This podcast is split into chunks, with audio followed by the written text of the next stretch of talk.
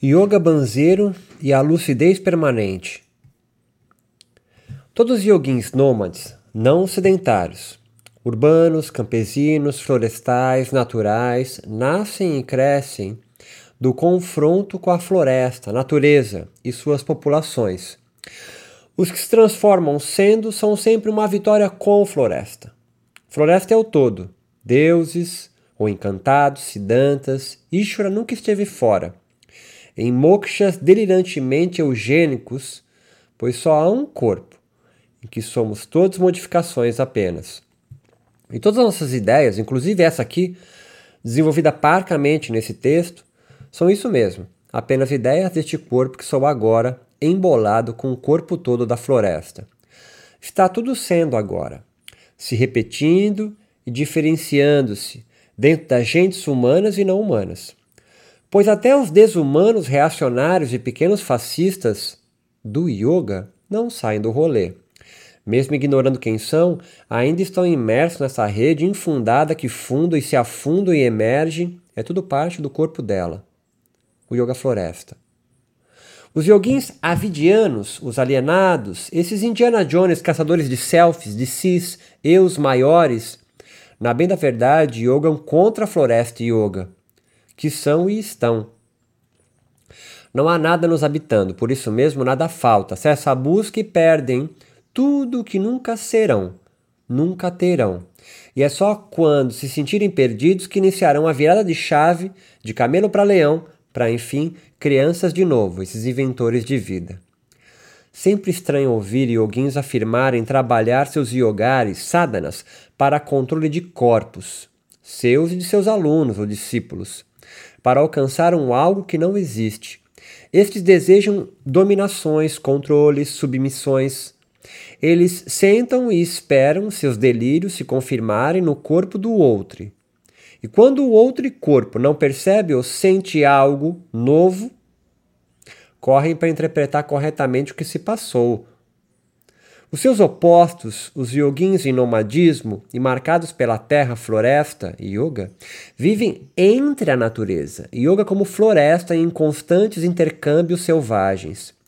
Todos os yoguins selvagens em nomadismo vivenciam um estado de lucidez permanente, pois visitam o passado para atualizar o presente e inventar futuros. Todo yoguin, portanto, é pertencente à natureza, à floresta, pois modificações somos ela. Compreender a natureza não é ter que escolher entre rejeitar, aceitar o divino dentro ou fora, mas se encharcar dela, perceber, dar significado aos sentidos que somos. O yoga é uma mulher. Isso não é retórica, mas existência. Yoguins nômades e selvagens são criadores de sentidos que vivem em corpos perigosos atualizados de sonhos lúcidos. Yoguins sedentários são acumuladores de coisas sobre yoga. Eles, os sedentários, são invenções recentes, modernas. Se deslocam no mundo por dois afetos, o medo e o ódio. Medo por perder tudo que acumularam e se acostumaram a chamar de seu, um privilégio. E ódio por tudo aquilo que acreditam ameaçar seus delírios paranoicos e neuróticos. São do agronegócio yogico, ou seja, extraem, arrancam e grilam do yoga floresta mulher por isso, tanto o yoga meu, o yoga seu, o yoga daquele, são uma espécie de Maria, Marie Kondo do yoga, mestres da organização pessoal.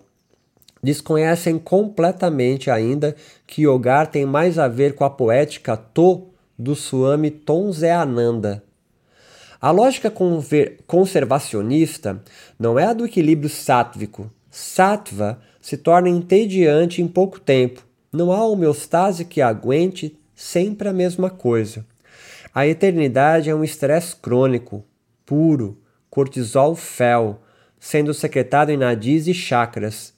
Yoga tem mais a ver com os vocábulos índios do que do sânscrito. A realidade é um banzeiro só e surge do nada, pois não somos senhores de tudo o que fazemos. Há muito que se passa entre que não percebemos. E há também aqueles em que nada passa ou passa muito e nada fica de resíduo. E os que não sabem do que estou falando agora. Não é raro entre os sedentários se tornarem aditos do yoga ou aditos por yoga. A neurobiologia é a mesma. Alguns tomam álcool, outros cocaína, e hoje em dia muitos tomam yoga para arrefecer seus sintomas de não pertencimento a um mundo. Claro, invento um que não existe. Que tal estar na vida e não em moksha, samadhi, nirvana ou o céu? Que tal a terra? Tornar-se yoga é aceitar a natureza floresta que somos. É um ato lento e gradual de reflorestamento de si, se florestar aliado ao yoga. Um professor de yoga, então, é um reflorestador de almas desincorporadas? Para quem é natural, nada falta, pleno. Tem seu barco para pescar, sua roça para cuidar, sua rede para dormir e amar, e a floresta yoga para estar eternamente sendo. Yogin rico é todo aquele que não precisa do dinheiro para ser.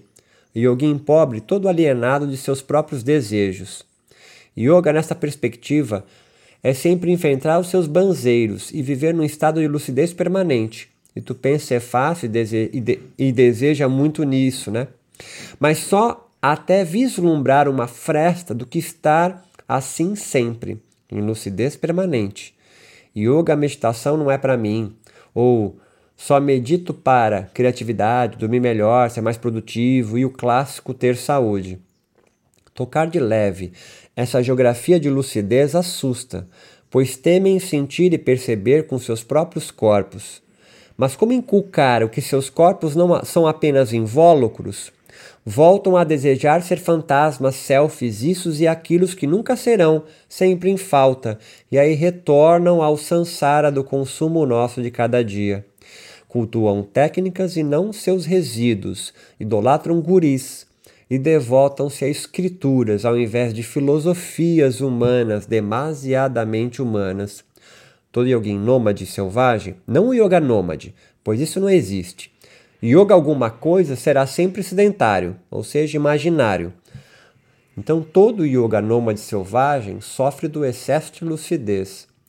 Todos mergulhem a ter, todos mergulham a terceira margem, mas só os yoguins ricos, todos aqueles que não precisam de seus dinheiros para ser, ou capital simbólicos, que lhe dão status e comendas, acham morada nos corpos em nomadismo, preservando a vida selvagem ou florestal, que lhes garantem potência para ser tudo aquilo que desejam. Mas se tudo o que deseja não tem nada a ver com tudo que se imagina. Desejo é corpo, imaginação uma ideia do corpo desejante. São errantes estes yoguins, condenados à lucidez permanente como o não ser, é um contrassenso. Se metamorfosiam em criadores de sentido, inventores de mundos, construtores de realidades, vivem com o contraditório, coexistem com a diferença, e a repetição que retorna nunca é a mesma. Sim, eu sei. Tudo isso lhe causa espanto, asco ou falta de ar, como que saltando para o nada que somos, pois afasta você do convencional obedecer e vigiar. E Foucault, eu apenas anuncio uma nova dobra. Estes inconstantes yoguins não desejam o mesmo que a casta sacerdotal, pois amantes das bruxas, xamãs e feiticeiras convocam a pagelância com seus chapires, encantados, sidantas, poetas e orixás dos cemitérios e encruzas. Aqui Goraksha vive ao lado de Paulo Leminski. A lucidez permanente mora no coração e distante do cérebro. Sabe aqueles yoguins que você conhece como erráticos, errados, marginais, periféricos, gordos, loucas, histéricas, putas, viados, vadios, dorminhocos, drogados e vestidos de ar? Eles são estranhos, esquisitos, brisadeiros e lhe causam espanto. Estes nunca estamparam a Yoga Journal, não foram aceitos nas alianças, eles têm apelidos, não nomes iniciáticos. Vivem fora do padrão ouro, são imorais, politizados, velhos e analfabetos do sânscrito. Mas em suas andanças e dançanças se perdem de si, para voltar a viver sendo. É sobre tudo isso que anuncio aqui. Não me refiro aos da realeza, Raja, mas aos reais, Satyans.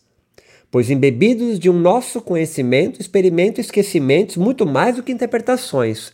Não acham, sabem, Estar imerso em si não é sinônimo de solidão ou estar solitário, apartado do mundo e de todos. Isso só entre os yoguins avidianos de carreira ou desatentos. Estes yoguins alienados, desajeitados, delirantes, metafísicos e pobres, yogar pobre, são os que ensina a indesejar. No fundo do rio, todos e humanas, yoguins, putas, vadios e santos são nômades. Entre os nômades, só os beiradeiros se arriscam mais. Talvez por serem exímios remadores, vão à frente abrindo caminho entre banzeiros, atravessando de uma margem a outra, com um sorriso largo no peito, nadam de bra braçadas em busca do nada que somos, pois afundam todo o corpo na realidade, sabem a verdade e são felizes.